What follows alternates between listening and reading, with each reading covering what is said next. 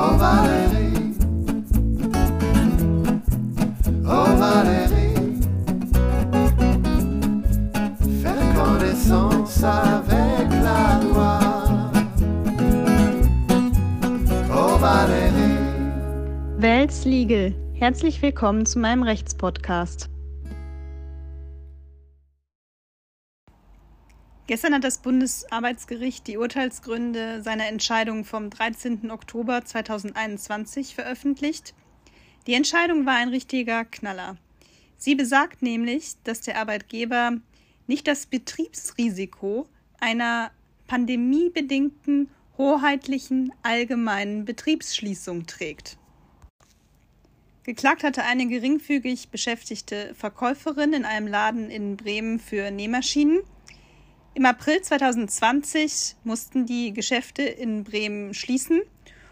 Und da sie nur geringfügig beschäftigt war und nicht sozialversicherungspflichtig beschäftigt, konnte sie auch kein Kurzarbeitergeld bekommen. Und daher klagt sie die Vergütung für diesen einen Monat ein.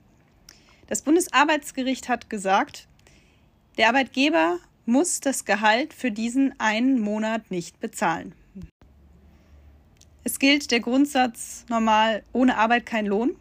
Wenn ich aber meine Arbeitskraft anbiete und der Arbeitgeber sie nicht annimmt, dann ist er in der Regel im Annahmeverzug und muss mir die Vergütung trotzdem bezahlen. Hm.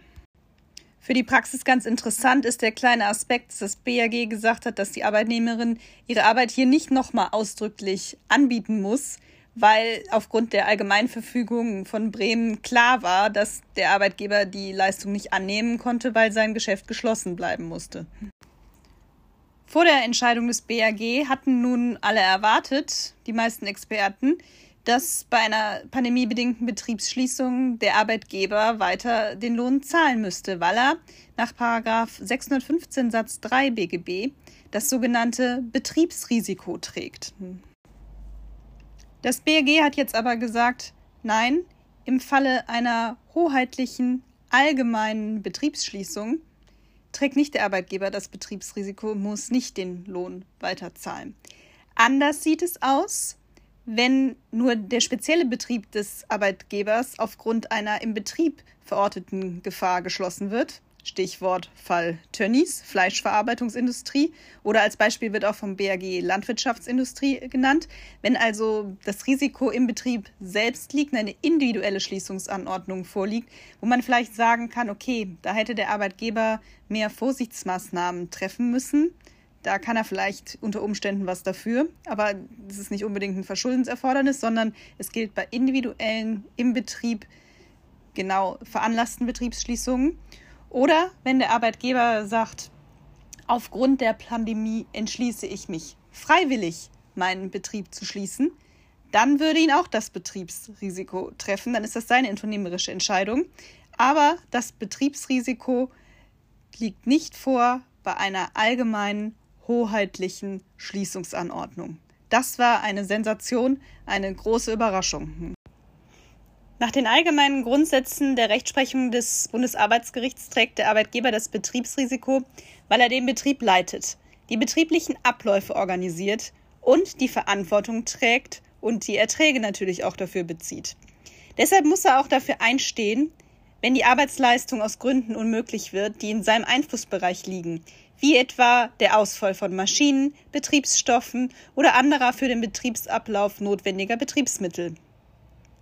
Über diese internen Betriebsstörungen hinaus trägt der Arbeitgeber grundsätzlich auch das Risiko für von außen auf das Unternehmen einwirkende Umstände, die sich als höhere Gewalt darstellen, wie zum Beispiel die Überschwemmung eines Fabrikgebäudes aufgrund einer Naturkatastrophe, die Zerstörung der Betriebseinrichtungen durch Brand, den Ausfall einer Ölheizung im Betrieb wegen eines plötzlichen Kälteeinbruchs oder den Stromausfall infolge einer Störung im Elektrizitätswerk.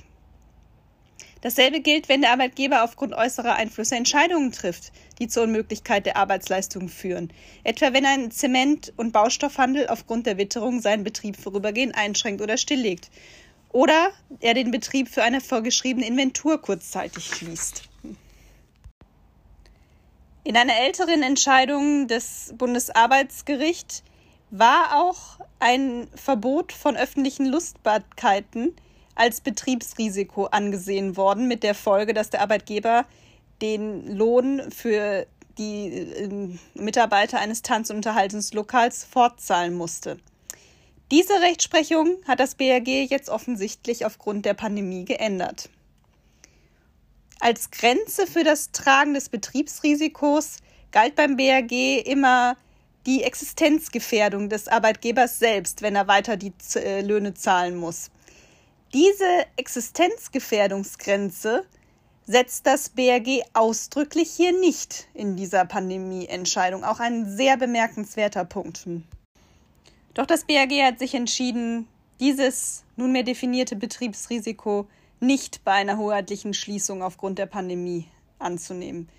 Was ich eingangs schon mal allgemein gesagt habe, es gilt nur, dass es kein Betriebsrisiko ist bei einer hoheitlichen allgemeinen Schließung.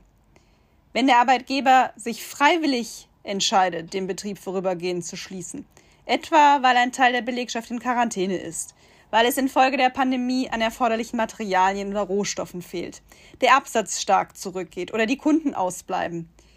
Bei einer freiwilligen Entscheidung trifft ihn das Betriebsrisiko. Und nochmal genauer definiert der Fall Tönnies zielt eine behördliche Maßnahme darauf, einem im Betrieb des Arbeitgebers angelegten besonderen Risiko zu begegnen, etwa weil die vom Arbeitgeber gewählten Produktionsmethoden oder Bedingungen oder von ihm zu, zu verantwortenden Arbeitsbedingungen, wie zum Beispiel in Teilen der Fleischwirtschaft und bei Saisonkräften in der Landwirtschaft, eine besonders hohe Ansteckungsgefahr innerhalb der Belegschaft in sich bergen, trifft ihn das Risiko des Arbeitsausfalls und er ist nach 615 Satz 3 in Verbindung mit Satz 1 und 611a Absatz 2 BGB zur Entgeltfortzahlung verpflichtet. Der Arbeitgeber trägt die Verantwortung für die von ihm gewählten und organisierten betrieblichen Abläufe und hat dafür einzustehen, dass aber seine Arbeitnehmer durch diese nicht im Vergleich zur Allgemeinheit zusätzlichen Gesundheitsrisiken ausgesetzt werden. Also in so einem Fall bei einer individuellen Betriebsschließung dieses einen Betriebes aufgrund dieser genannten Risiken liegt auch Betriebsrisiko vor, der Lohn muss fortgezahlt werden. Anders ist es nämlich bei einer behördlich verfügten Betriebsschließung im Rahmen allgemeiner Maßnahmen staatlicher Stellen zur Pandemiebekämpfung. Hier liegt kein Betriebsrisiko vor, das ist das allgemeine Lebensrisiko das ist die politische Entscheidung zur Eindämmung und das trifft die Allgemeinheit insgesamt, das trifft nicht den Arbeitgeber. Das BRG führt auch explizit auf, dass es die Möglichkeit der Anordnung von Kurzarbeit gibt, spricht nicht gegen diese Beurteilung des Betriebsrisikos. Wenn die Voraussetzungen für Kurzarbeit vorliegen, dann muss der Arbeitgeber aufgrund seiner Rücksichtnahmepflicht von diesem Instrument auch Gebrauch machen und seinen Beschäftigten den Bezug von Kurzarbeitergeld ermöglichen. Andernfalls könnte er sich in Höhe des entgangenen Kurzarbeitergeldes gegenüber den anspruchsberechtigten Arbeitnehmern auch schadensersatzpflichtig machen. Dass nun für geringfügig Beschäftigte wie die Klägerin in dem Fall ein Zugang zum Kurzarbeitergeld nicht möglich ist, das beruht auf Lücken im sozialversicherungsrechtlichen System, aber hierauf, hieraus ergeben sich für das BRG keine Rückschlüsse auf eine Zahlungspflicht des Arbeitgebers. Es ist auch egal, ob das Risiko der Betriebsschließung versicherbar ist für den Arbeitgeber. Auch ein sehr interessanter Punkt.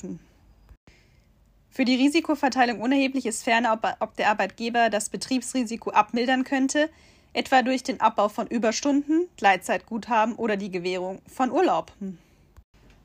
Das Urteil ist natürlich ein harter Schlag für Arbeitnehmer, weil sie auch keine Entschädigung nach 56 Infektionsschutzgesetz bei so einer äh, hoheitlichen Betriebsschließung bekommen.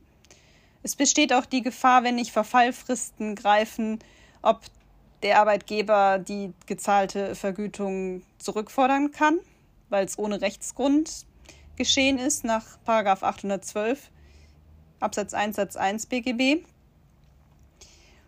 Es ist die Frage, ob der Gesetzgeber hierauf irgendwie reagiert, ob er vielleicht noch einen Entschädigungsanspruch schafft, aber momentan gibt es keinen. Man muss auch überlegen, die Vereinbarung von Kurzarbeit bedarf ja immer einer ausdrücklichen Vereinbarung auch mit dem Arbeitnehmer. Der sollte sich dann überlegen, ob er nicht auch zustimmt, wenn die Voraussetzungen vorliegen bei der Einführung von Kurzarbeit, um eben das Kurzarbeitergeld zu bekommen, weil der Arbeitgeber das Betriebsrisiko nicht trägt bei der pandemiebedingten Schließung und er daher den normalen Arbeitslohn nicht bekommt, nach jetzigem Stand. Also eine sehr überraschende, sehr spannende Entscheidung mit großen praktischen Konsequenzen. Was jetzt auch sehr interessant wird, ist die am 15.03.2022 in Kraft tretende Impfpflicht für medizinische Beschäftigte, Beschäftigte in Altenheimen. Da ist die Frage, wie das verfassungsrechtlich zu bewerten sein wird, ob die verfassungsgemäß ist noch zu unterscheiden von der Verfassungsgemäßheit einer allgemeinen Impfpflicht, die ja auch bald kommen soll, immer weiter diskutiert wird. Und wie dann die betriebsbedingten Kündigungen möglicherweise nach Abmahnungen zu bewerten sind. Da wird es sicherlich Entscheidungen geben. Also mit dem Thema würde ich mich dann auch gerne zu gegebener Zeit in einem Podcast beschäftigen. Ich danke euch fürs Zuhören. Oh Valérie,